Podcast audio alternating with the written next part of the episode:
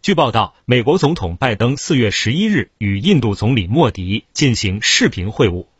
按照白宫声明，拜登希望印度配合美国及其西方盟友扼杀俄罗斯能源收入的行动，提出不要在此时加量购买俄罗斯石油等商品。不过，印度政府没有应和。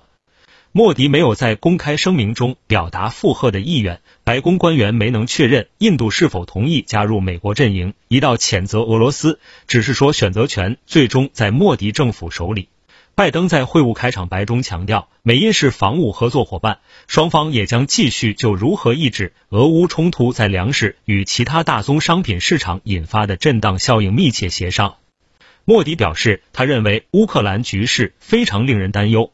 他已经与俄罗斯和乌克兰总统分别通话，呼吁双方和平解决冲突。在印度能源进口来源结构中，俄罗斯石油占比极小。印度的最大石油供应源是伊拉克，占比百分之二十七。另外三个大卖家是沙特阿拉伯、阿拉伯联合酋长国和美国，分别占比百分之十七、百分之十三和百分之九。印度石油公司上月购买了三百万桶俄罗斯原油。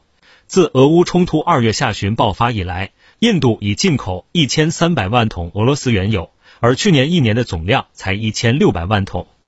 听头条，听到新世界，持续关注最新资讯。